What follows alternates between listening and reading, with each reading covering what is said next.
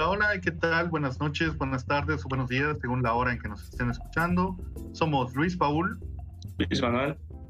Y esto es La Casa de los Luises, Luis y Luis, un podcast de opiniones, anécdotas y cosas que tal vez no deberíamos decir en un principio. ¿Ok?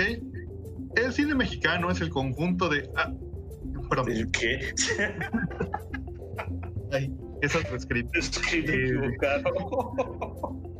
No mames, Sí, bueno, el caso es que siguiendo las recomendaciones de las autoridades, tanto sanitarias como en caso de desastre, nos hemos atrincherado cada quien en sus casas y pues como siempre grabamos a la distancia. ¿Cómo has estado, Luis Manuel?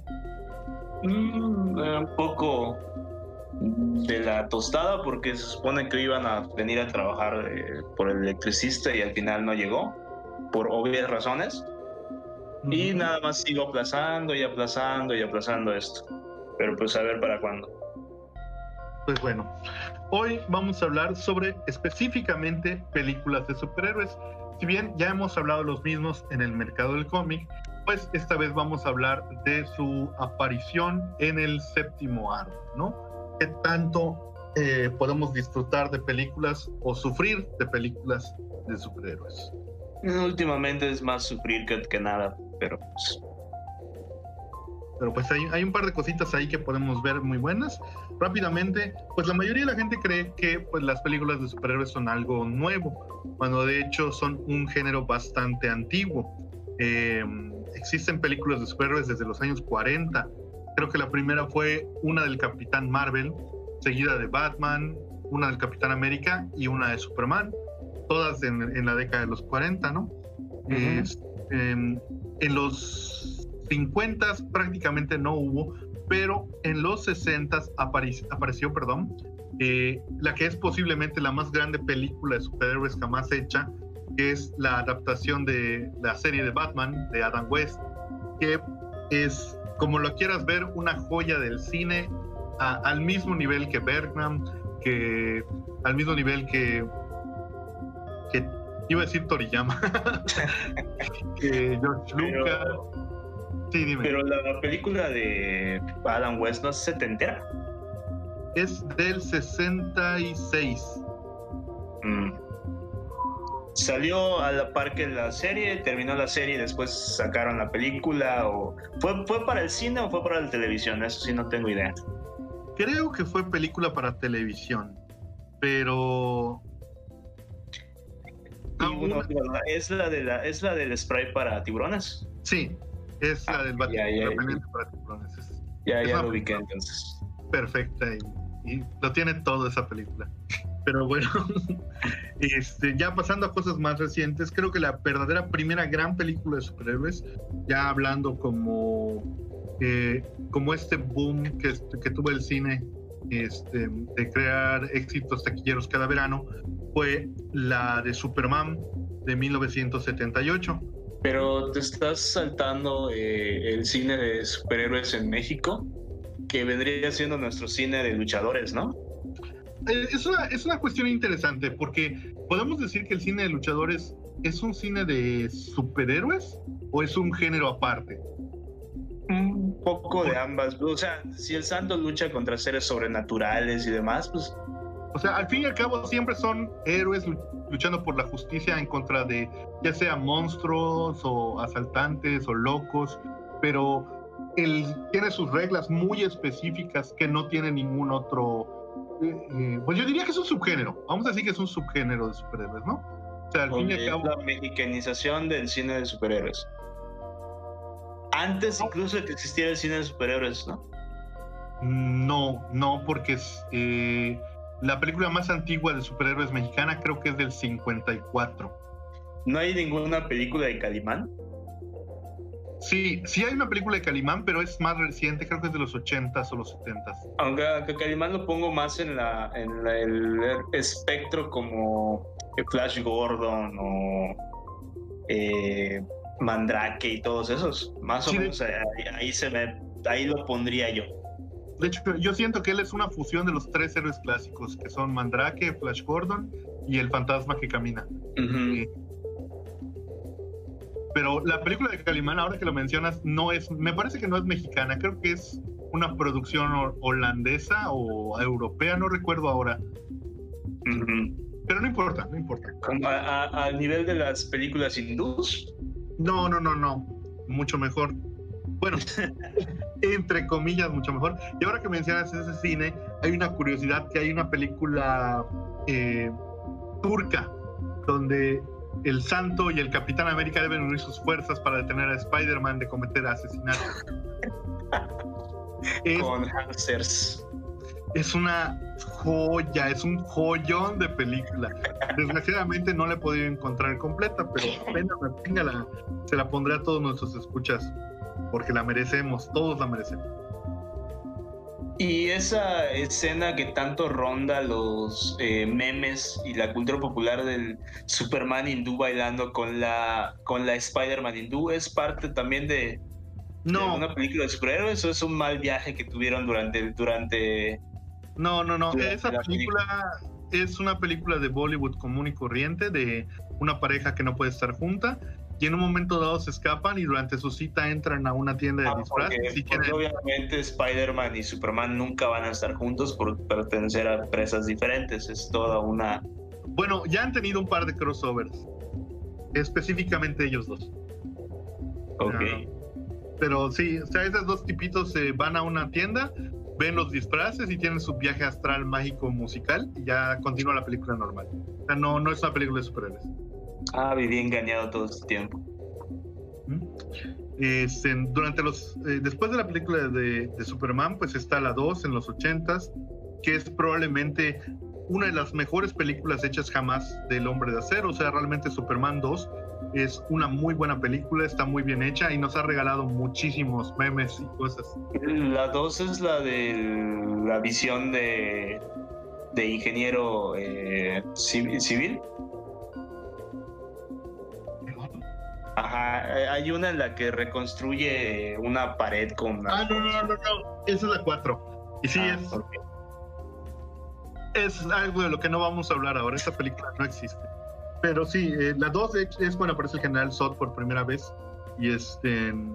Bueno, no, lo, lo mencionan en la 1, aparece como... Aparece al principio de la 1. Pero eh, es muy buena película, está muy bien hecha y de hecho creo que tiene como dos o tres versiones porque no, no se, no, mm, hubo un problema con el director y fue reemplazado. O sea, algo que la Warner aparentemente hace muy seguido. hablaremos de eso después, hablaremos de eso después. Eh, en esta misma década apareció Batman de Tim Burton en el 89. Probablemente la película más importante en la historia cinematográfica del Caballero Oscuro. O sea, literalmente esa película moldeó la forma en que vemos a Batman en el cine desde, los, desde el 89 a la fecha. O sea, eh, es, que, depende. las, todas las épocas de Batman son muy diferentes en el cine y son muy identificables. O sea, yo honestamente recuerdo más al Batman de Nolan que incluso el de Tim Burton. Mm. Sí, el sello de Nolan es muy particular, pero no puedes negar que la influencia de Burton está ahí para bien o para mal en todas. O sea, ya sea para hacer una burla, como hicieron en las siguientes dos, Batman Eternamente y Batman y Robin, o pues como una mejora, vamos a decirlo así, en las de Nolan. Eh, en esta en, esta misma década de los 80 hubo muchísimas películas de superhéroes, casi todas de la DC. Eh, estuvo La Cosa del Pantano, eh, Superman 3. ¿Hay película de La Cosa del Pantano? Sí, es muy, es muy. es una película. ¿Y esa, sí la prueba Alan Moore o, tampoco? Creo que, de hecho, creo que, creo que fue hecha en el 82, fue antes de que él empezara a escribir La Cosa del Pantano. Ah, ok. Oye, ¿ya viste que va a haber una película de Alan Moore, por cierto? ¿No es una serie? Es una serie, ¿no? Es serie, yo tenía entendido, un, cuate me dijo que, eh, que era película, pero pues... Eh, igual a mí, no, no, igual no me acuerdo, pero sí, vamos a, hay que checarlo porque pues literalmente él aparece. O sea, sí, es algo que necesitamos ver. Creo que al, fin, al fin veremos la Liga de los Superpoderosos Escritores en live. Pero, eh, ¿no crees? Él, tiene participación eh, como escritor y actor o, y director o, no escribió nada, nada más está actuando o, qué onda? Porque me temo que sea como la, aquella película de... de... Ay, ¿cómo se llama este escritor? El de... Cuyo. Stephen King. Ándale, como Stephen King, que fue el que dirigió la película de, de esa en la que los chingados eh, electrodomésticos y cosas electrónicas cobran vida. Es una película de culto, no sé de qué estás hablando, esa película es perfecta, sobre todo porque me parece que a él lo ataca una máquina de refrescos y le destruye las bolas. Eh, no, creo que él no actúa. Él, él, es el, de hecho, esa película fue anunciada como la película por fin una, un libro de Stephen King llevado al cine, dirigido por el mismo Stephen King. Y pues al final fue la misma cosa de siempre con sus películas. Mm. Ya hablaremos de Stephen King en otra ocasión. Eh, de hecho, hay una película de Super Chica del 84, El Vengador Tóxico en el 86, una primera película del Punisher en el 89, Flash Gordon. Carter llegó a tener película con. con... No. No, solo serie. Solo serie. Ok. Es una pena, pero creo que tuvo una película para televisión, pero no la, no estoy seguro. No, la verdad no. Ahí sí estoy. Pero es que creo que en ese entonces, eh, al menos en los 70s, 80s, era más común para. Si no era obviamente Superman y Batman ya al final de los 80s, pues todos esos tenían su mercado más en la televisión. Ahí hay una película del Doctor Strange también, que fue para televisión. Y una de, Spider-Man igual. De hecho, la eh, Lou Ferrino, la serie de Hulk con Lou Ferrino, también tiene una películas para televisión, creo que tiene tres o cuatro, y en una de ellas aparece Thor. Este, un, un Avengers ochentero, vaya es ligera, ligeramente inferior a las versiones de los de los 2000. Pero igual hay una de, de Capitán América para que fue salió en los en los 90 me parece. Eh, sí, de hecho, ahorita vamos a hablar de eso. Los 90 son una década muy especial para los cómics, tanto en, el, en su nicho eh, escrito como en las películas. O sea, eh, en el 90 aparece la. Háblanos de Steel, por favor. ¿De quién? Háblanos de Steel. ¿De Steel? No sé si se llama el, la película de Shaquille O'Neal. Ah, es. Eh, ah, este, pasamos a los 2000, ¿no? Em, ok, los 90 son una Tuvieron en el 90, literalmente en 1990, sale Dick Tracy, que podría ser la mejor película de la década, seguida de Rocketeer, que se le queda muy cerca, y en el 92 sale Batman Returns. O sea, estas tres películas en estos tres primeros años nos hicieron pensar, no, no mames, los 90 vienen muy cabrones, vamos a ver cosas muy buenas. Que los 90 estaban muy experimentales, no solo hablando de, de películas de superhéroes, hablando en general la, la misma eh, imagen que tengo de los años 90 es muy rara. No sé, no, hay muchos, muchos dicen que es la, la, mejor década y no sé qué. Honestamente, a mí los 90 no me gusta. Mira, Como yo sé. conjunto no me gusta. ¿Cómo qué, perdón? Como década en conjunto, en ah. la moda, música y todo eso, no me gusta. Yo sé que solo dices esto porque no te gusta Ciudad de Ángeles con Nicolas Cage. Aparte. Pero bueno. ¿Qué tiene que ver? Eso es del 97 o algo así. Yo estaba terminando la década. Sí, pero es por eso. O sea, no sé cuál es tu problema contra Meg Ryan y Nicolas Cage, pero, pero esto no tiene nada que ver. Continuando. Llegó La Sombra, Batman Forever, George Dredd y El Fantasma que camina y estas películas, de todas ellas no haces una, todas son malas, pero no, no son malas disfrutables, son realmente malas. Bueno, el juez sí lo puedes disfrutar mucho si no tienes ni idea de quién es. si olvidas por un momento. Es, mejor la, la, nueva, ¿no? Ah, por mucho, muchísimo. Es la versión con del 2012 con, ¿cómo se llama este chavo? Eh, es el que hace de, de, Butcher en The Voice actualmente. Y hizo mm, a... visto The Voice. Hizo, a, a, Eomer en El Señor de los Anillos. Este, de hecho, es un friki porque también hizo también... A, participó en El Señor de los Anillos, participó en Star Trek, participó en The Voice, participó en George Dredd. Bueno, pero también Vin Diesel es un friki y... Pero este es un friki. Este es un friki bueno. O sea, ¿A qué tienes contra Vin Diesel? En general nada, porque me gustaría jugar Calabozos y Dragones con él, pero su selección de películas ha decaído un poco. La primera de... ¿Cómo se llama su serie para empezar? Furiosa. No, la otra. La buena. de Riddick. Riddick. La primera de Riddick. Riddick ni siquiera es un personaje importante, es un personaje incidental. No sé por qué lo volvieron el protagonista después.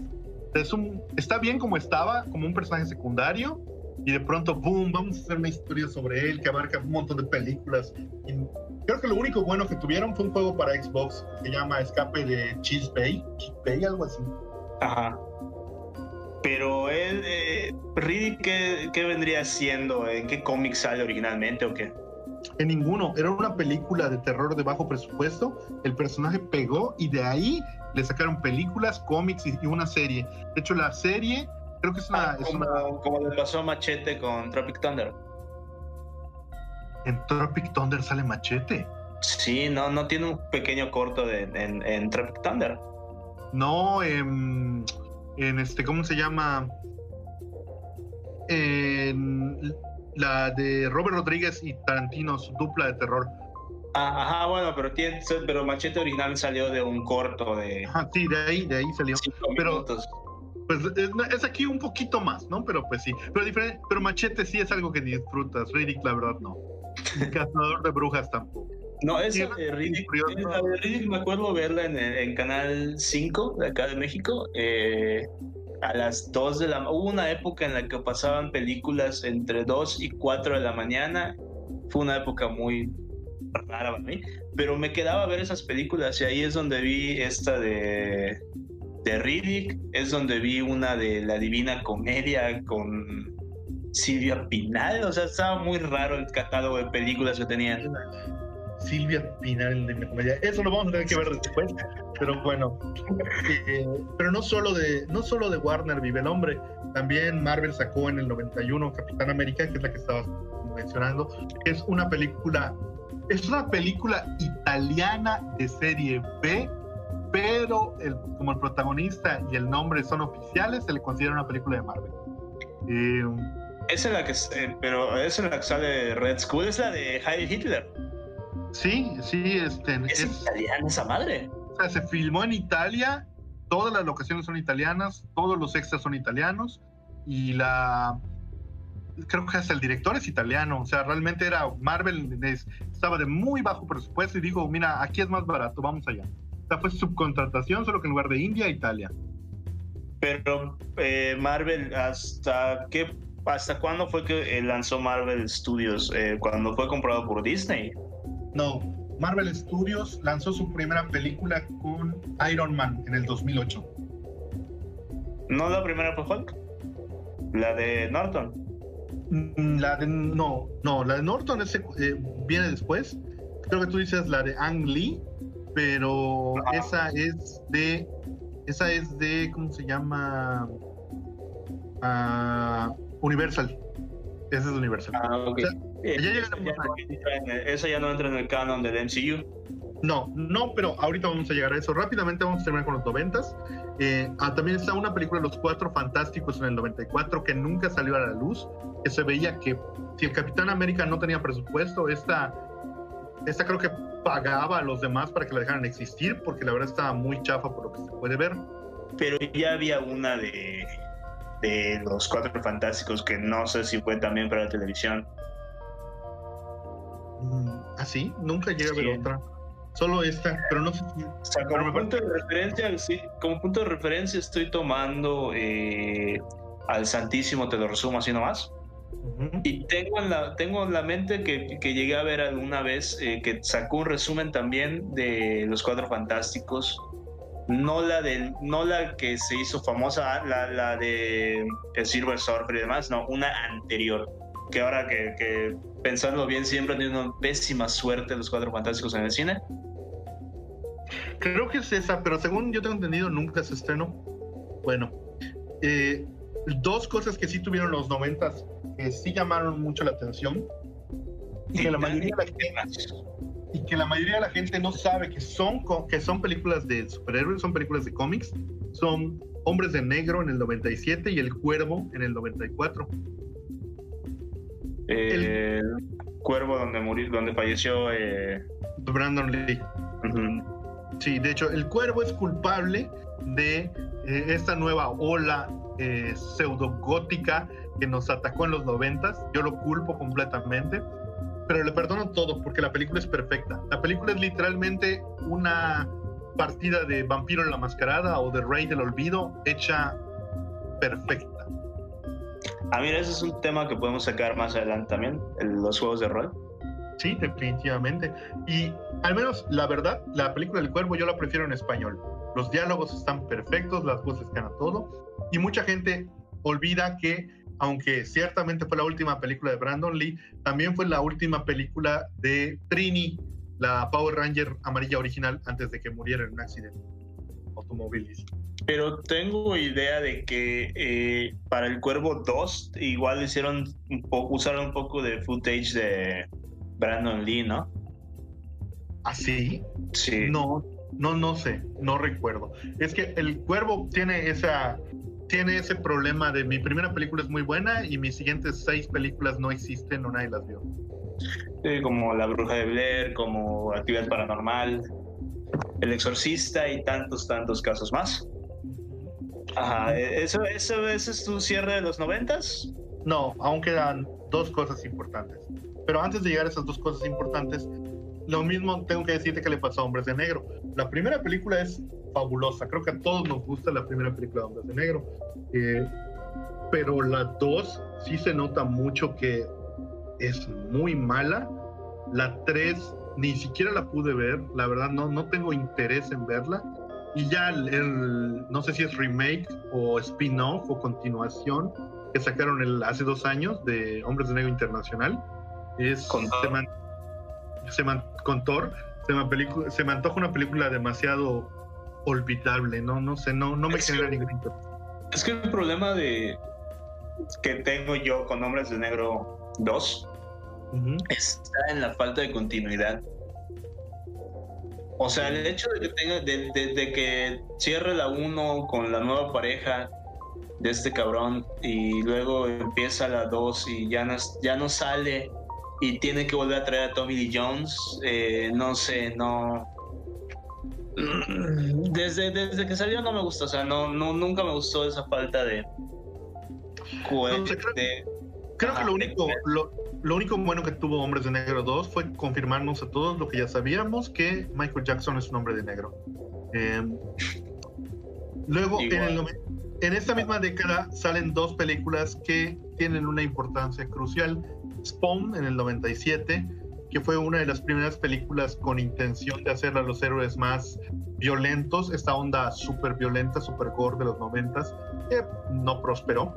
Y Blade en el 98, siendo la primera película de Marvel buena. La verdad, las cosas como son. O sea, las películas de Lou Ferrigno, la película del Capitán América, pues son... Son anecdóticas, más que otra cosa. Yes.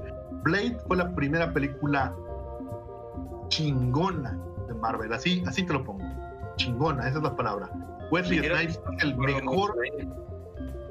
O sea, si, si este, la gente todavía considera, por ejemplo, a Robert Downey un perfecto Iron Man o a eh, Chris Evans un perfecto Capitán América, es porque no se acuerdan que Wesley Snipes era carne y hueso de Blade, era perfecto.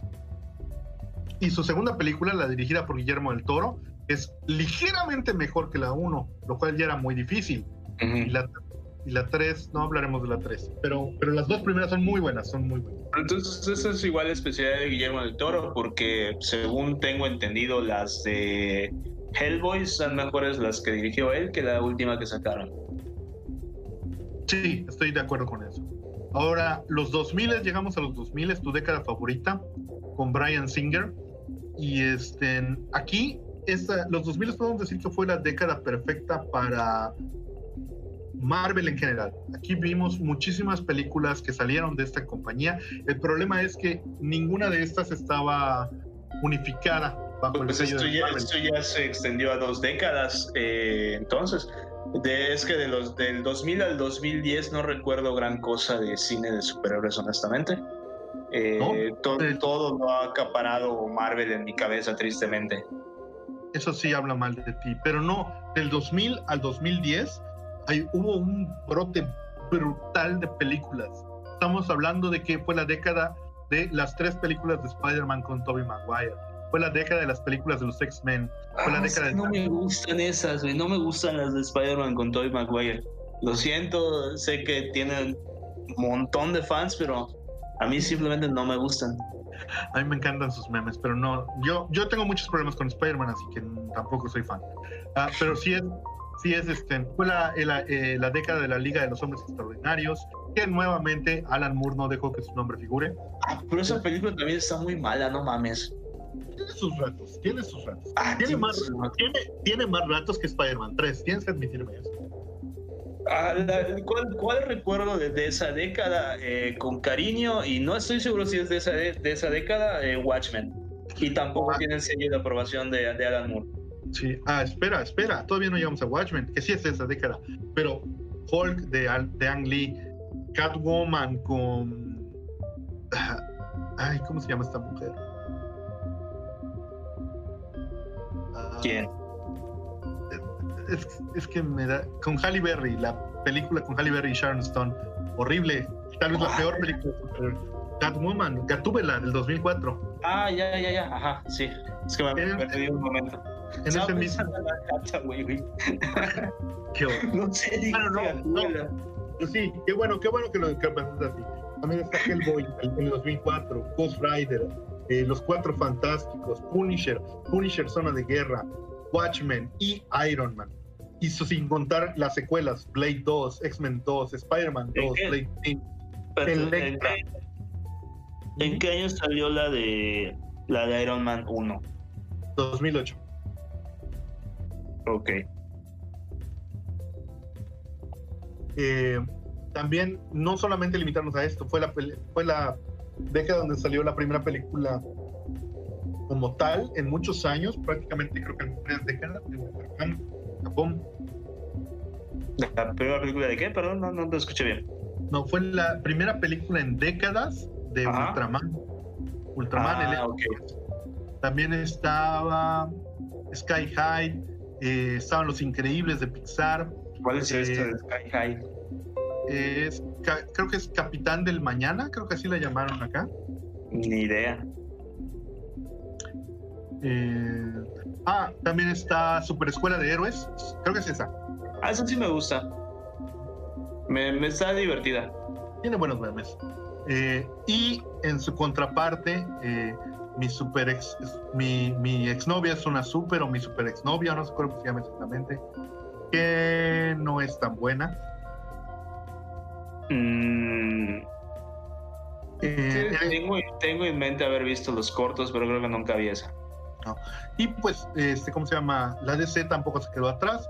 Superman Returns eh, aparece en esta época, en el 2006. Y Batman, la, la, trilogía de Nolan inicia en el 2005. Dark Knight en el 2008. Y este. Y también estaba Ajá, Dark Knight Rises, pero. ¿Esa es del 2011?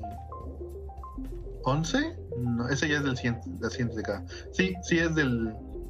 Es del 2011, perdón. Eh, 2012, 2012. Sí, porque salió después de la de Avengers. Bueno, el caso es que. ¿Sí? O sea, cuatro años entre la 2 y la 3, sí, sí me parece bastante tiempo. Ya ves creo que lo quisieron hacer muy realista. El tiempo que pasó Bruce Wayne madreado fue el mismo tiempo que tardaron en hacer Pero este, aquí en la década de los 2000 creo que las tres mejores películas que hicieron de superhéroes fueron Iron Man, Watchmen y Dark Knight. Eh, pero las tres son completamente inferiores a una que salió en el 2000, que sigo considerando una de las mejores películas superhéroes que jamás se hayan hecho, una de las mejores películas que se hayan hecho en general, y probablemente la última gran película de Bruce Willis, que y fue... la única buena de Night Shyamalan. Ah, la aldea tiene sus ratos. Eh, nada, eh, na- nada de Shyamalan tiene sus ratos, ni siquiera Sexto Sentido tiene sus ratos. El protegido, Es una pésima película Sexto Sentido, ya lo dije, coño. Odio esa película. oye, estás muy, muy gruñoncito. Es un one trick pony. El caso es que El protegido de Shyamalan, Shyamalan, con Samuel Jackson y Bruce Willis, es probablemente la mejor película de superhéroes por la forma en que está hecha. La película, tal vez no a propósito, es un estudio enorme del género heroico sin que en ningún momento aparezcan héroes. Pero ese, ese concepto te lo terminan tirando en la 3, ¿no? Cuando se- realmente se confirma que sí lo son. Sí, sí, sí, la, la 3 y la 2 no existen para mí, ninguna de las dos. Eh, un- eh, Breakable es una buena película um, que en sus últimos 30 segundos se vuelve una gran película. Y Glass es una película que no debió existir, pero me gusta. O sea, No, es la, la es escena de Macabo y es lo que me gusta de la de la de la 2. No sé, siento que esas dos películas son como, como tu segundo y tu tercer hijo. Realmente no los quisiste, pero ya están aquí y aprendes a quererlos. O sea, Pues es que es que como todo la gente respondió al, al- a la taquilla en la 2 y obviamente iban a sacar provecho de, de eso en la 3. Pues, ¿Por qué crees que existen? ¿Cuántas películas de Iron Man van? ¿Tres? ¿Cuatro? ¿de quién, perdón? Iron Man. Ah, tres. Tres Ah, del y, sol. y cada una inferior a la anterior. Que es lo, lo mismo que platicábamos hace un rato con, que- con las películas de terror. La fórmula se pierde en la segunda. Esta, esta película de siempre de superhéroes de... Ay, ¿cómo se llama? Guardianes de la Galaxia 2. La verdad a mí me defraudó muchísimo después de lo mucho que me divertí con la 1. Mm, mm, eh, esto quiero que me lo comentes ahorita precisamente, ya que ya hablamos de los 2000, pasemos a, a la década de los, del 2010. Aquí, pues hay una, si en el anterior hubo una explosión, aquí hay una, aquí ya hay una dirección. La primera fue una, una cascada, aquí ya hay una presa y es donde el MCU se forma. O sea, quizá el mayor acierto que tuvo Marvel fue, primero que nada, dejarse devorar por Disney para tener todo el presupuesto del universo. Y segundo, pues encauzar sus películas a algo que ya habíamos visto antes, que es el hecho de un universo compartido, pero nunca habíamos visto que se explorara tan a fondo o que fuera el centro de las películas. O sea, porque básicamente todas las películas de Marvel a partir de Iron Man eh, son básicamente eh, esperar eh, los últimos momentos, generalmente en una escena post créditos, para ver cómo esta película se va a unir a la siguiente y a la siguiente y a la siguiente. Lo cual en su momento tengo que decir que fue muy disfrutable. Creo que todos en algún, eh, disfrutamos mucho o nos sorprendimos mucho cuando al final de los créditos de Iron Man 1 aparece Nick Furia diciendo que pues va a hablar, quiere hablar sobre la iniciativa de los vendedores. Y era algo que pues e- e- es una apuesta importante, porque la verdad, la verdad, los Vengadores nunca han sido la gran cosa en el universo Marvel. O sea, sí, sí son los héroes más, más reconocidos y lo que tú quieras dentro de su mundo, pero lo que yo me refiero es que en caso de ventas, siempre los hombres X, siempre eh, los cuatro fantásticos y sobre todo Spider-Man están dando mil millones de vueltas. Creo que eh, sus aventuras más importantes tienen a esos personajes. Por ejemplo, la última vez que los Vengadores hicieron algo que de verdad generó muchísimas ventas fue en los noventas con la saga de Onslaught, que de hecho es un enemigo de los X-Men, que se salió de control. Entonces, eh, ellos nunca, siempre habían sido secundones en su propio universo. Y esto, de hecho, ejemplo, eh, que para mí fue el último hitazo de Marvel, que fue eh, Civil War, ¿cómo lo pones? ¿Era, ahí, ¿Ahí tenían que ver los Avengers o no? sí tenían que ver, sí tenían mucho que ver, porque pues al fin de acabo las caras visibles del conflicto son el Capitán América y Iron Man, pero pues para que, le, para que la escala verdaderamente fuera impresionante, tuvieron que meter ahí sí de nuevo a los cuatro fantásticos que estaban de parte de Iron Man, a los X-Men que tuvieron una participación medianamente nula. No, los cuatro fantásticos, eh, Reed Richards está de parte de Iron Man. O sea, no nos, hagamos, no nos hagamos pendejos. Reed Richards es los cuatro fantásticos. Los otros son sus Su fue a hacer sus cositas ahí con Namor para conseguirle cierto apoyo al Capi. Qué perra. Pero sí. pero no. O sea, sí, pero estuvieron involucrados. También Spider-Man tuvo una mucha importancia. Punisher, todos los héroes secundarios, héroes de alquiler. ¿qué, eh, piensas, de la, ¿qué piensas de la película de, de, Civil War? Es una película mala, pero no, no por. Bueno, aquí sí aplica eh, juzgarla por las anteriores o siguientes, dado que es un universo combinado, pero no es tanto su culpa. La anterior película del Capitán América, Soldado del Invierno, es creo que una de las mejores tres películas que la Marvel jamás ha hecho. Para mí es una película muy buena.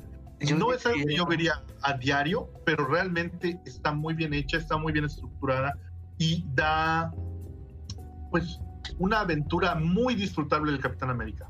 Es que yo difiero con esa porque, si bien como película funciona, o sea, mi problema no es a nivel eh, lo que estoy viendo en ese momento, sino mi problema con esa película viene de que honestamente en la 1 Bucky era un personaje completamente irrelevante, completamente X en la vida de, Steve Rogers. No, no lo era, no lo era. Sí, sí lo era. En la 1 es, un niño de relleno en la 1. ¿Por qué es que en la 2 sienta eh, la premura o, la empatía que siente Rogers por él? No, lo que no te pueda... viene al caso.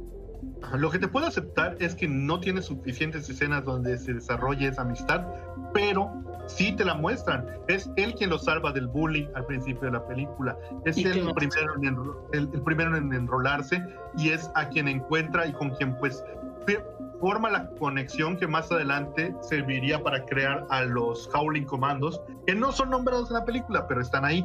Pero entonces no debieron centrarse eh, siendo que la segunda iba a ser Soldado de Invierno, y estoy seguro de que ya lo tenían planificado, no debieron centrarse más en esa relación que en mostrarnos aquella secuencia horrible del Capitán América eh, eh, en los festivales y demás.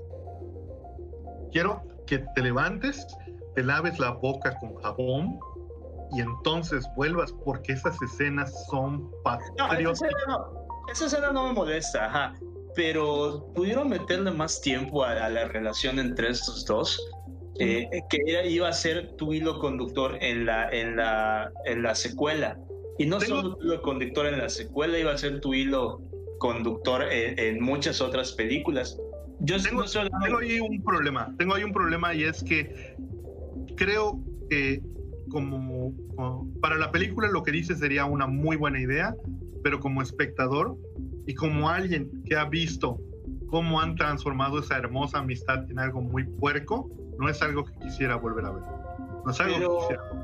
Es que hace, hace tiempo hablaba con un amigo eh, justamente de, de, esta película, eh, diciéndome que pues bueno, eso ya, eso ya se da por entendido por los cómics. Sí, pero yo no estoy yendo a ver los cómics, yo estoy yendo a ver las, el universo cinematográfico. Y si en tu universo cinematográfico no me das una razón por la que me importe, entonces simplemente no tiene por qué importarme. O sea, la relación en las películas, quitando los años de historia que tiene esa relación de amistad en los cómics, la relación en las películas, en la película, perdón, en la 1 se me hace demasiado X como para que me importe en la 2, como para que todo el conflicto gire en torno a ello. Y no solo el conflicto se extiende hasta Iron Man 3 Civil War. No, Iron Man 3 es sobre. No, Iron Man 3, eh, Capitán América 3, perdón. Ok. No, tienes razón, pero creo que es más un problema de dirección, porque fallaron en una de las reglas más importantes del cine, que es muestra en lugar muestra, de. No cuentes. Ajá.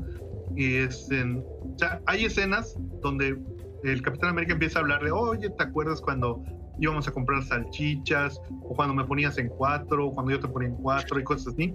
Este, pero pues nunca lo muestran. Entonces sí tienes razón, se siente así como que es una amistad muy forzada. A diferencia de, yo siento que por ejemplo su amistad con Falcon queda mejor, queda más creíble. Yo creo que al final por eso eh, optaron porque ah, ahora Falcon va a ser el nuevo. ¿De verdad eh, que se llama por eso? No, obviamente no, pero, pero queda bien con el, con el argumento. Mm. Se me hace una, una relación eh, más sólida como mentor estudiante o como figura de, respeto que, eres y, gran figura en mi vida que, la otra. O sea, está más justificado que sea él, hasta por las razones que, sabemos cuáles son. Pero bueno, en, este misma, en esta misma, por esta misma temporalidad, cuando estaban estrenando El Sol del Invierno, aparecen eh, las dos películas de Spider-Man que, fueron hechas por, eh, protagonizadas, perdón, por, ¿cómo se llama este chavo? Eh, Garfield. Sí, Andrew Garfield. Que de hecho no estaban tan malas. Creo que si bien su Peter Parker era muy pedante y estúpido, su Spider-Man era muy bueno. A mí me gustaba. Y él se agradece mucho que pues hicieran el arco de Gwen Stacy y su muerte y todo eso. pero la verdad es mucho. Pero como que algo le faltaba, algo le faltaba al personaje, ¿no? La verdad no. A mí me gusta, me dejó con ganas de ver su, su versión de los siniestros. De los seis siniestros. Sinister Six. Sí, sí me dejó con ganas de eso. Honestamente, me gusta más. Mi Spider-Man favorito, por raro que sea, es el último. Este niño, ¿cómo se llama? Eh, Tom Holland. Sí, ese Tom Holland. Eh, gracias a la voz del cielo. Eh, pero, ¿cómo se llama? en segundo lugar pongo Garfield. Yo creo que este Tom Holland es el peor Spider-Man que ha existido, no tanto porque sus películas sean un poco promedio, sino por la relación que construyó con Spider-Man, con, con Iron Man, perdón. Ah, la, relación tan dependiente. se, supone, se supone que Spider-Man es el símbolo del adolescente emancipado. Él ya no es un Robin, ya no es un psychic, ya no es un ayudante, ya no es un mentorado, es un personaje hecho y derecho. Entonces no necesita a otro cabrón que venga y le diga qué va a hacer, cómo va a hacer, o que le quito, le dé su traje, no mames. Es que necesitaban, necesitaban crear ese trasfondo que también está muy mal logrado, honestamente. Eh, necesitaban crear ese trasfondo eh, para Iron Man para que la gente hiciera el ah cuando se muere con el no me quiere el señor Stark y en la y para seguir taladrando a la gente en la, cabeza con Iron Man en la última de Spider-Man. Película que me gustó, honestamente me gustó, eh, pero más que nada por el villano, me, pareció como me, pareció bien hecho. Mm. Sí, estamos de acuerdo en que ya ese no es el Spider-Man de los cómics, definitivamente pero no solo esto. en su MCU. Así es, así es. O sea, es un patiño para Iron Man. En eso convirtieron, convirtieron al personaje más emblemático de la compañía en el patiño de un personaje que 10 años atrás no lo conocía nadie. O sea, ¿cómo cambia la vida? Sí, porque Iron Man siempre, sí, ah, ok, está en los Avengers, lo que tú quieras, pero no recuerdo un arco así que digas, wow, este fue el arco de, de Iron Man, así como lo fue el de eh, Soldado de Invierno justamente con Capitán América. El Iron Man tiene muchos arcos interesantes en el cómic. Cuando digo muchos, son tres. pero esos tres están demasiado espaciados y son literalmente para sus fans. O sea, El Diablo en la Botella es una... Lo mencionan mucho, pero la gente tiende a olvidar que eso fue hace casi 40 años. Este, ¿Cómo se llama? Guerra de Armaduras. También fue hace casi 30 años. Y eh, Extremis no fue... Sí fue importante porque al final lo agarran para hacer la tercera película, pero no tiene gran relevancia. Es una historia corta sobre alguien que tiene poderes ya.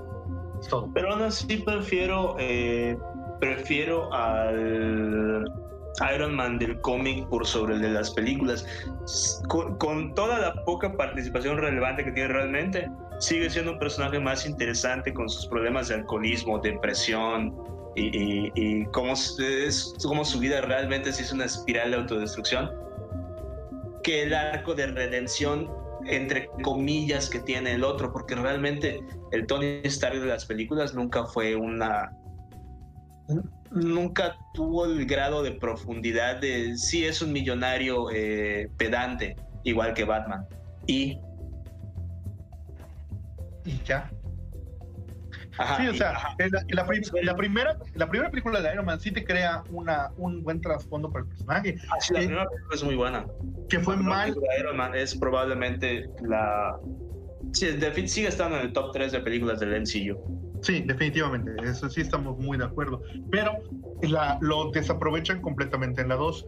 Pero el problema es que al comprar Disney eh, la franquicia durante el interín de estas películas es, ¿sabes qué? Yo no quiero un personaje borracho, yo no quiero un personaje mujeriego, yo quiero un personaje que pueda venderle a los niños, que pueda salir en Phineas y así que me lo vas por cabrón. Y por eso ya no podemos ver en la 2 la, el avión de Iron Man con, con un table dance incluido. E, esa escena es, ¡ay, Dios mío! Ah. Sí, y, y con tanto lo que, lo que ha tratado de hacer y mal eh, DC con Warner. Tratar de hacer eh, en extremo, comillas, madura, comillas, sus películas. Yo diría oscuro, oscuro, en un sentido muy literal. Sí, porque si, no es, si, no es, sepia, es sobresaturación. Sí. Pero también ha dado, pero también ha tenido sus chispazos buenos. Por ejemplo, en la, en la última del Superman, eh, mucha gente, ay, es que Superman no mata, que no sé qué, que la chinga. No, está bien, es una, es una situación de, de, premura en la que fue lo único que pudo hacer ese Superman y fue la decisión correcta. Así es. Ya que, bueno, vamos a pasar rápidamente a hablar de esto, vamos a hablar de las películas de la DC. Yo creo que el universo de la DC, a mí en lo particular, no es ningún secreto. Yo soy un súper fan de la DC por encima de otras compañías, pero pues sí, sí, este, sí trato de ser crítico con las películas. Man of Steel me gustó mucho. Pudo ser mejor, pudo tener muchas cosas mejores y ciertamente tuvo algunos errores, pero en general es una muy buena película. Está bien hecha, corrige todos los problemas que tuvo la anterior película de Superman, que fue la de Brandon Root en el 2006, donde Superman no lanza un solo puñetazo en toda la película. Es decir, literalmente es un Superman pasivo, no. Ahora, ¿cómo quieres a Henry Cavill? ¿Cavill pasivo o activo? Este, súper activo. oh, no, no, lo quiero súper pasivo, como una estatua que yo pueda rellenar con chocolate. Eh, qué putas. O, o, o esta parte, por favor. Este, luego. No se puede, es en vivo. No se puede, estamos en vivo, no se puede. Rayos. Bueno, el caso es que eh, Men of Steel está muy bien hecha. Eh, fue, fue muy agradable tener a, a Sot de vuelta. Eh, pues la verdad es que llega un punto en que el ex Luthor cansa. Y Superman tiene una galería de villanos muy grande, acuérdense de esto. Digo. Bueno, tiene una, una, galería de villanos muy grande, pero hasta qué punto eh, son llevables al cine sin tener contexto previo. Pues sí, sí hay sí se puede. O sea, aparte de Luthor y Sod y Darkseid, pues ahí está el Parásito, está Banshee, está es, la niña Electro. ¿Cuántos, ¿Y cuántos de esos te van a vender algo? Depende, ahí, ahí, depende mucho de cómo lo manejes, porque por ejemplo, si tuvimos una película de Batman con el acertijo y dos caras, que la verdad...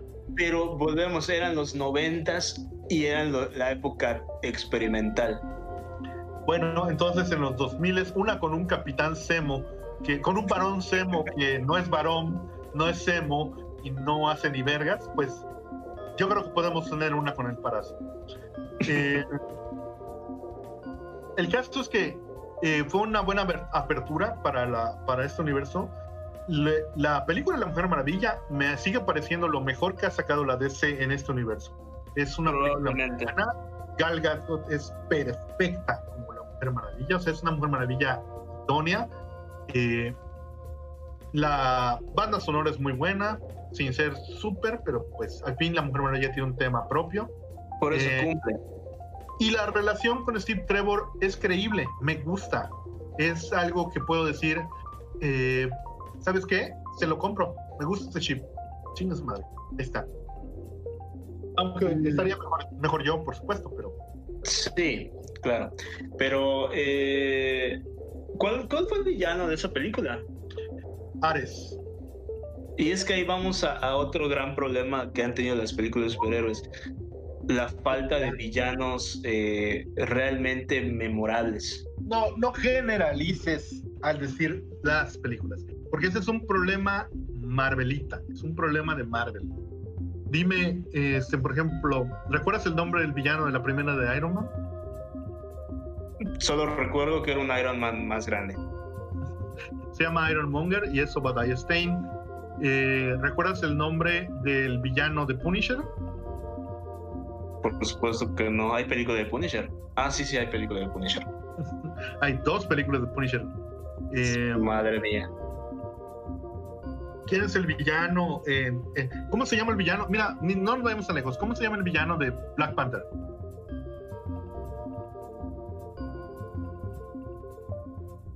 No, ese es Black Panther, güey. A menos que Black Panther sea el, el verdadero villano de su película que yo considero que sí es el verdadero villano de su película, pero no, no me refería a eso.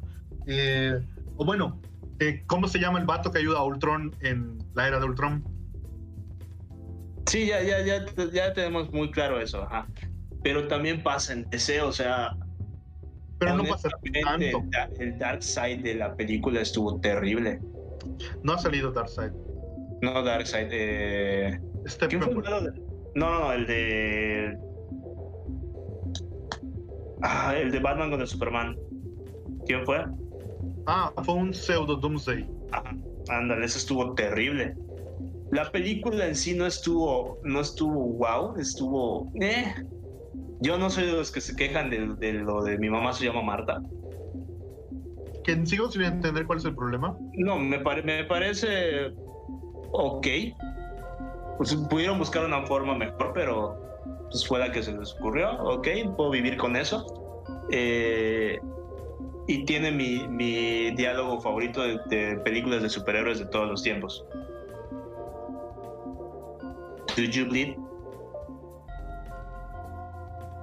You will. Ajá, es una perga, es una perga esa escena. Sí, sí, o sea, la verdad la película a mí me gusta mucho. Está muy bien hecha.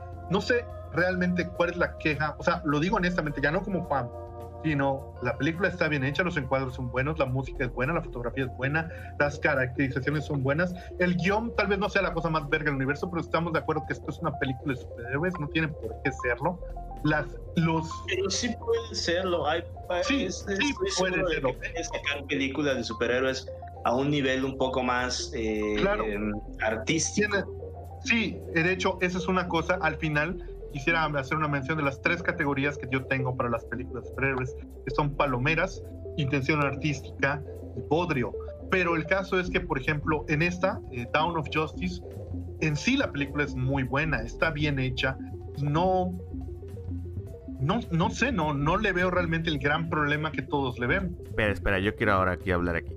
Es que, y de hecho lo digo porque hace unos días me llegó un WhatsApp de una amiga y me dijo literal, lo estoy leyendo en este momento. Dice, güey, estoy viendo Batman vs. Superman y no entiendo nada.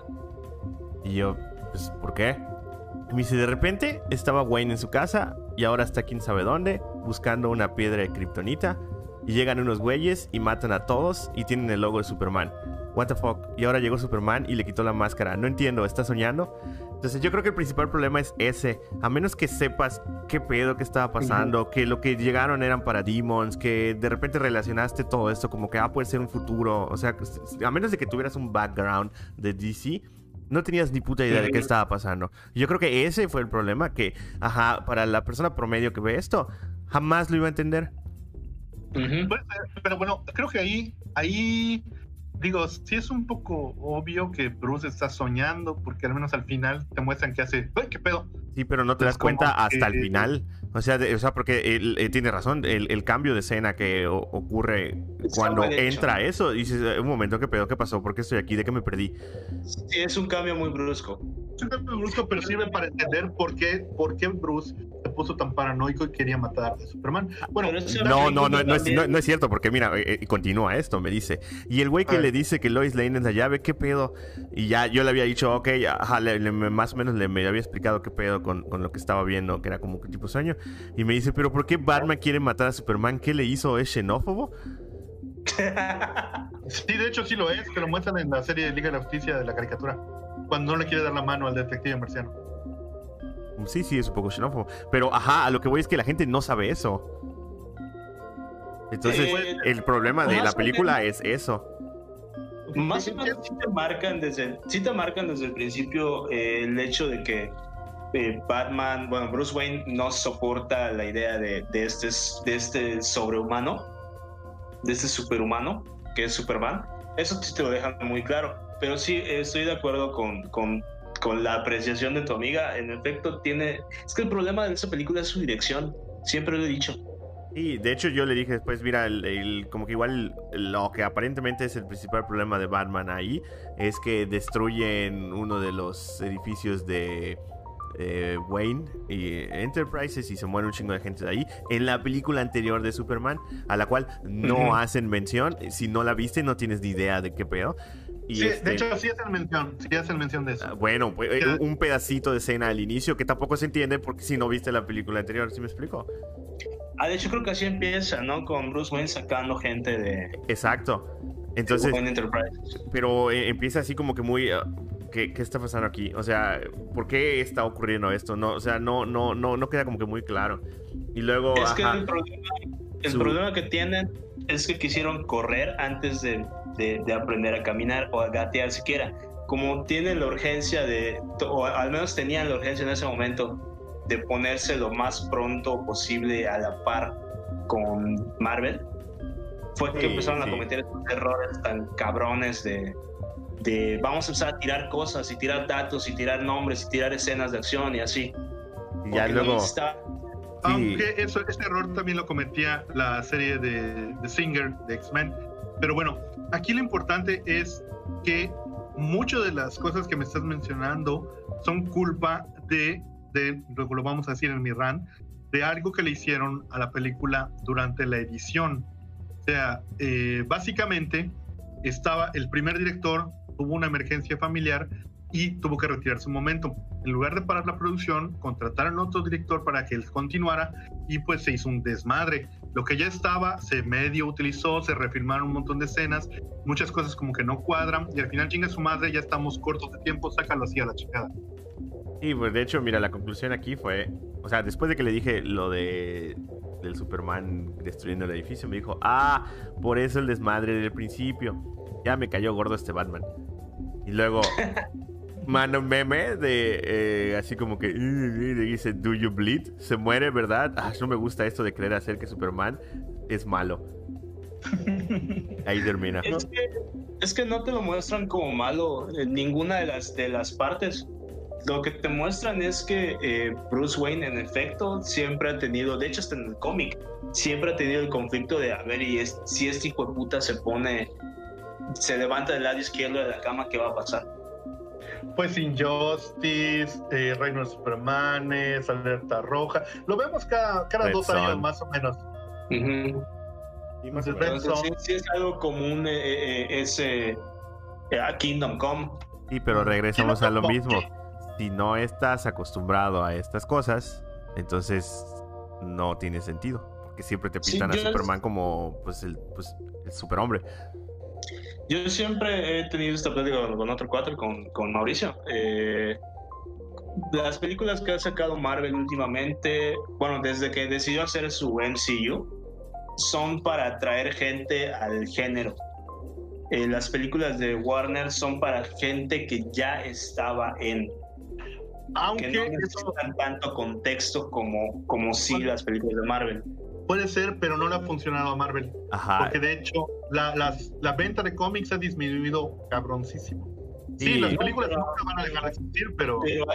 Pero a, Disney no le importa su venta de cómics porque le está, lo que le está dejando carretadas de dinero son, son las películas. en efecto, el mundo, el mundo de cómics está destinado, al menos en la parte de los superhéroes, está destinado a desaparecer en algún momento. No, yo creo que debe eh, está destinado a volverse online, a volverse digital. Puede ser.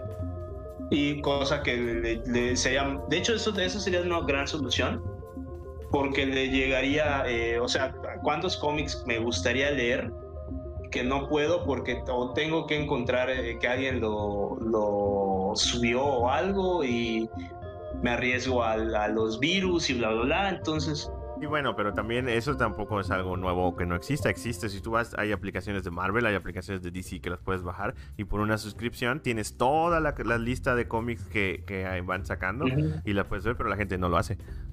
Y tú, no, eh. tú no lo haces. No, yo no lo hago. Entonces. Pero, pero sí, ese es el problema. Eh, que entre que quiso correr eh, para tratar de alcanzar a Marvel en muy poco tiempo. O sea, estamos hablando del proyecto de 12 años de Marvel contra algo que quiso explotar eh, Warner en cuánto, tres años. No, de hecho, eh, a ver, Marvel como universo unificado empieza en el 2008 y DC como universo unificado empieza en el 2012. Son cuatro años pero son cuatro años. Además de que pues Marvel con el poder de Disney saca una película o mínimo una película por año, mientras que DC saca una película cada dos años. Entonces sí es una diferencia muy grande de tiempo y lo que se puede. No es, una, no es una, película por año, eh, solo, solo en el 2019 me parece que se estrenaron tres. O sea, sí, o sea, por eso, el mínimo es una. En cambio, el... ¿qué es eso? Ahora, en cambio, el, el caso de la DC, ahí sí, o sea, tiene, la DC tiene ahorita creo que son 6, 7 películas. Marvel ya son 22, 23. Entonces sí es una diferencia muy grande de lo que, cómo puedo contar mi historia. El problema también es que la mayoría de esas historias no me son realmente interesantes. O sea, hicieron ahorita una película de Black Widow. Black Widow, seamos honestos, es un personaje que llene, no es un personaje que llama. Eh, Hawkeye lo mismo. No, eh, pero ellos están en un punto en el que pueden tirar esas películas. que son solo para, son solo para relleno de, de microhistorias y que alguien irá a verlas y no siguen sin perder dinero. O sea, algo que me molestó mucho es que Ant-Man es un miembro fundador de los Vengadores y no le sacaron película hasta mucho después y además con el segundo Ant-Man. O sea, qué mala onda. Eso también tiene que ver con, con los tiempos y demás. O sea, el primer Ant-Man, ¿de qué época es? Ah, sí, de la misma época que Bruce Banner, de la misma época que Capitán América, de la misma época que Iron Man. O sea, eso ya fue nada más discriminación. Eh, y bueno, la verdad es que llegamos al punto de las dos películas más importantes de Marvel, que son Endgame y Infinity War la verdad, no es tan mal, son buenas películas palomeras, están divertidas. Infinity War, cada vez que la ves se hace menos graciosa, menos buena, pero ahí le va. Y Endgame, pues la verdad, la verdad está bien, o sea, a mí me gustó. No me cambió la vida, pero creo que su escena de caballería es bastante buena. Eh, quitando el momento Girl Power que está muy mal hecho. Mm, ¿Sabes con cuál es ser con el de The Boys que salió esta temporada? Pues no he visto The Boys, güey. Ah, no, no sé decirte. Sigo resistiéndome a ver esa serie. Para los demás, vean The Boys, no está tan mal. Eh, no, igual, igual está muy bien. Eh, hace tiempo, eh, otro, otro amigo, KR, me sugirió cuando fuimos a ver la de Watchmen casualmente eh, creo que ya la había visto, me dijo, no la veas como, como la adaptación del cómic, vela como una reinterpretación y así te va a gustar más. Me encanta que hables casualmente de un hecho que mínimo tiene 10 años. ¿Qué tiene? Pues es que esa... esa, es, que, el otro día no es hace 10 años, ya, ya se nota la edad. Bueno, pero eh, justamente eso ayudó a que, eh, a que no, el hecho de no verla como tiene que estar copiada página por página del, del cómic. Los primeros 70, el 70% de la película sí está copiada página por página. Eh, a un nivel estético, a un nivel de, de, escenas, sí, es como, como 300.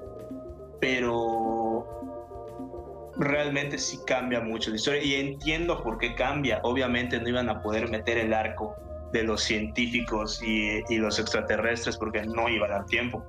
No, y, ibas a necesitar una, ibas a hacer una película de dos horas más. Tampoco la del pirata, aunque para la versión definitiva sí metieron el arco del pirata. ¿Metieron el corto animado también en la versión definitiva? es un enlace muy bueno, pero, pero puedes entender el porqué de cada personaje. E, e, esa es otra cosa que, que, es similar a lo que decía Obi y a lo que estás diciendo tú ahorita. El problema es que estamos demasiado acostumbrados a películas de dos horas. Una versión de, de Watchmen de tres horas y media cubre todos esos huecos que no vimos, que no pudieron ser bien hechos en la versión de cine, vaya, y queda muy bien, queda perfecto. Claro, entiendo que el espectador promedio no puede pasarse tres horas y media viendo a un hombre desnudo azul, pero en general eso es el no necesita para... la gente, la gente promedio que no me gusta decirlo así, pero bueno, la gente que va a ver este, estas películas eh, necesitan de ese dos, de esa dosis de comedia que le imprime Marvel y de escenas, de, cantidad de escenas de acción. Puedes más o menos ya hasta, hasta hacer un script de cuántas escenas de acción va a haber por película de Marvel, porque la gente si no se va a aburrir. ¿Qué suena? Ah, ¿Estás insinuando que las escenas de acción de Logan no fueron algo algo orgánico, algo natural, sino que eh, las metieron ahí por meterlas. ¿Eso estás diciendo? ¿Por qué todos nos, tienes, nos tiene que llevar a Logan? ¿Por qué? Ya sabemos que es mi película favorita, ya, ya, quedó clarísimo. Sí, la amas, la amas cosa. Creo que ni siquiera eh, Daredevil con Ben Affleck la amaste tanto. ni Electra con. ¿Cómo se llama esta? muchacha, esta, actriz, muchacha. Ajá. Eh, ¿Cómo se llama esa actriz? Bueno, eh, X. Ella. ¿Es Hilary Swan? No, es este. Es Jennifer Garner. Mm, ok. Que de hecho con, con Ben Affleck. Pues por un tiempo Electra y Batman se juntaron. No Electra y Daredevil, Electra y Batman. Electra y Batman, así es. Porque aunque él también fue Daredevil, es Batman. aunque a la gente no le guste, la realidad es que él es el Batman perfecto.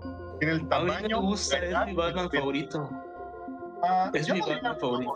Yo no diría mi Batman favorito, pero sí es uno de mis Batmans. Y también en esa película sale mi, mi, Bueno, es que no sé, es que está muy peleado. Mi Alfred favorito. Pero la interpretación de Jeremy Irons es muy buena es que le estás pidiendo al mundo algo mejor que Michael Caine. Ajá, es que iba, sí, es que decir, es que la de, la de Jeremy Irons estuvo muy cabrona, pero Michael Caine es... Es, es Sir Michael Caine. Ajá, es, es, el, le fallé, señor, no, no. Ah, todavía me hace llorar. No, no hablemos de eso. Eh, y creo que ya sería... Ah, de hecho, quería hacer una recomendación adicional eh, la escena, mi escena de, cualquier película de, superhéroes o basada en, historietas es la de, pueden buscarla en YouTube como La muerte de Night Owl primero. Night Owl. Esa fue sacada del, del metraje final de Watchmen y es mi escena de, de, una película de este género favorita. Me hizo llorar. Está muy bien, muy bien logrado con los cortes y, y, véanla, está muy buena. Sí. Bueno, ya vamos a darle final a esto diciendo que pues aún nos quedan muchas películas, muchas van a venir más y hay otras que pues fueron mucho, mucho humo y espejos y la verdad son películas bastante palomeras, bastante sencillas. Es que el cine de superhéroes actual es eso, es ir a desprenderte un rato. Ah, de... déjame dejártelo de esta manera. Creo que como palomeras podemos mencionar Capitán Marvel por Brie Larson, podemos mencionar a las de Ant-Man, podemos mencionar prácticamente la totalidad del MCU, eh, Blade, eh, ¿cómo se llama? Eh, um, Superman, Men of Steel, uh, Escuela de Superhéroes, como con un intento o con una intención artística, podemos mencionar El Protegido, podemos mencionar Watchmen, podemos mencionar Birdman. Birdman es una película de superhéroes, mm y es una de las mejores que se han hecho. Brightburn. Eh, Brightburn. Brightburn es más palomera, pero puede ser. Joker mm, mm, con, con, Joaquín Phoenix. Y la trilogía de Nolan. La trilogía de Nolan sí tiene una intención, ahí se puede ver. Eh, y pues em, a X-Men Días del Futuro Pasado, que fue como que la... Creo que esta película la hemos dejado muy de lado pero no estamos dándonos cuenta que es la película que salvó, si es que eso es algo bueno, si es algo bueno, la franquicia de los X-Men, porque la verdad la película corrige todos los problemas que tenían en las anteriores. Que ya empezaron a, tirar todo por la borda otra vez. Sí.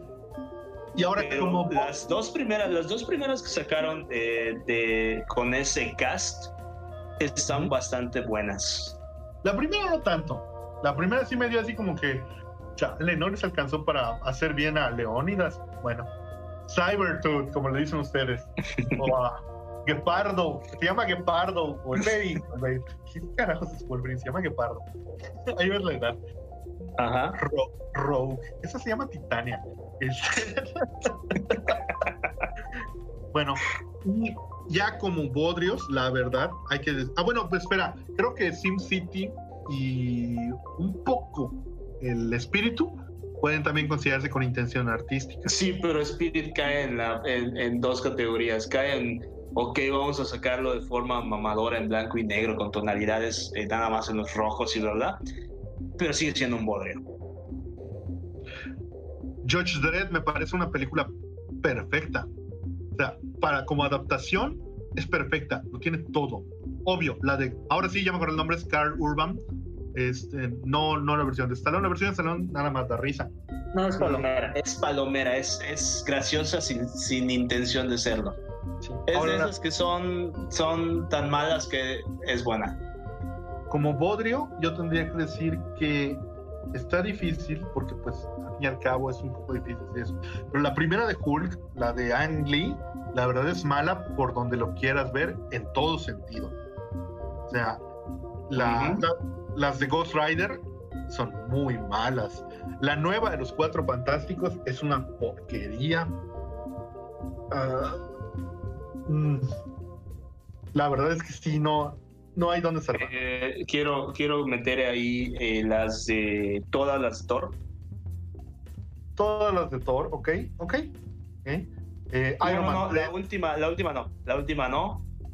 la última pasa Palomeras, la, última eh, con, Jeff con Jeff Goldblum.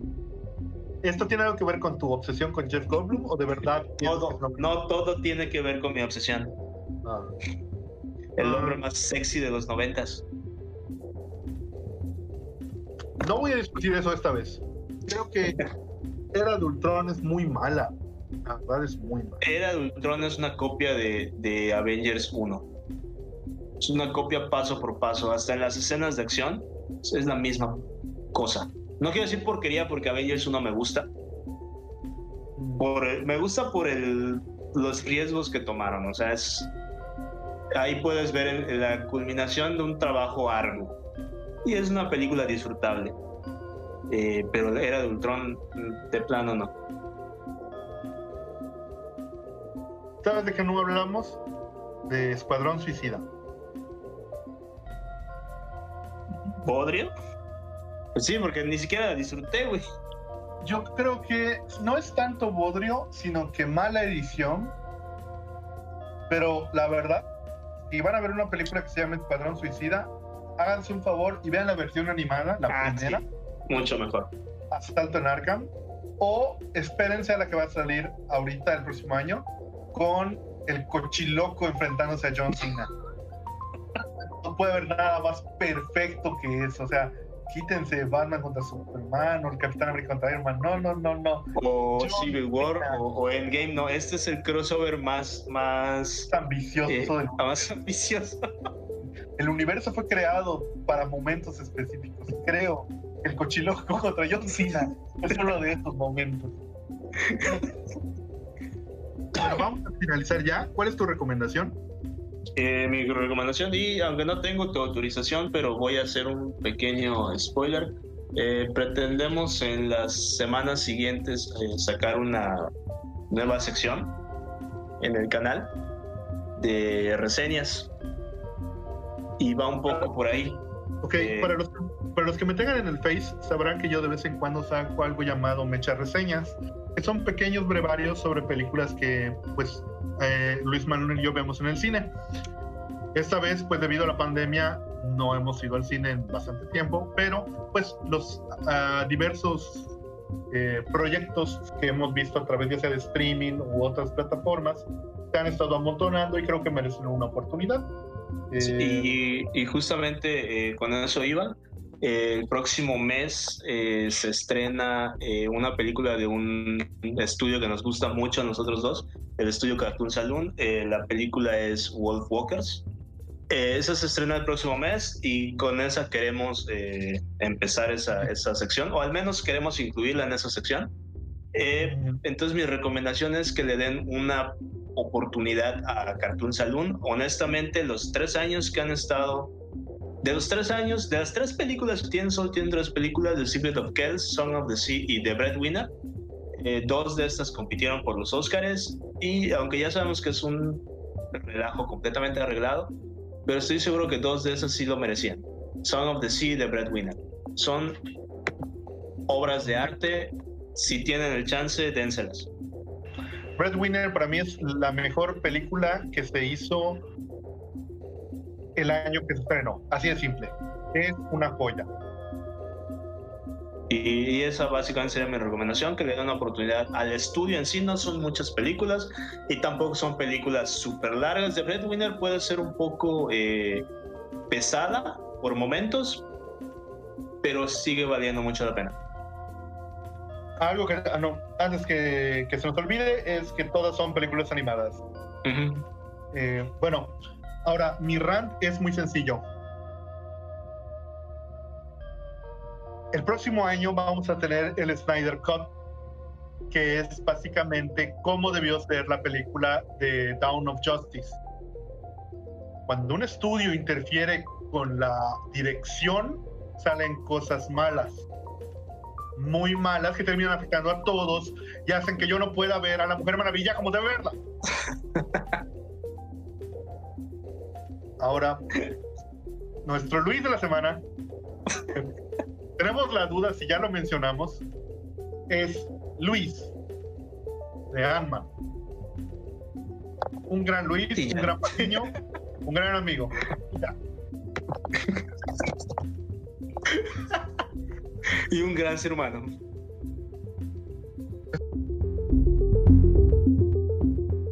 Eso sería todo, compañeros. Nos vemos. Gracias. Yo soy Luis Paul. Yo soy Luis Manuel, la voz desde arriba. Adiós. Adiós.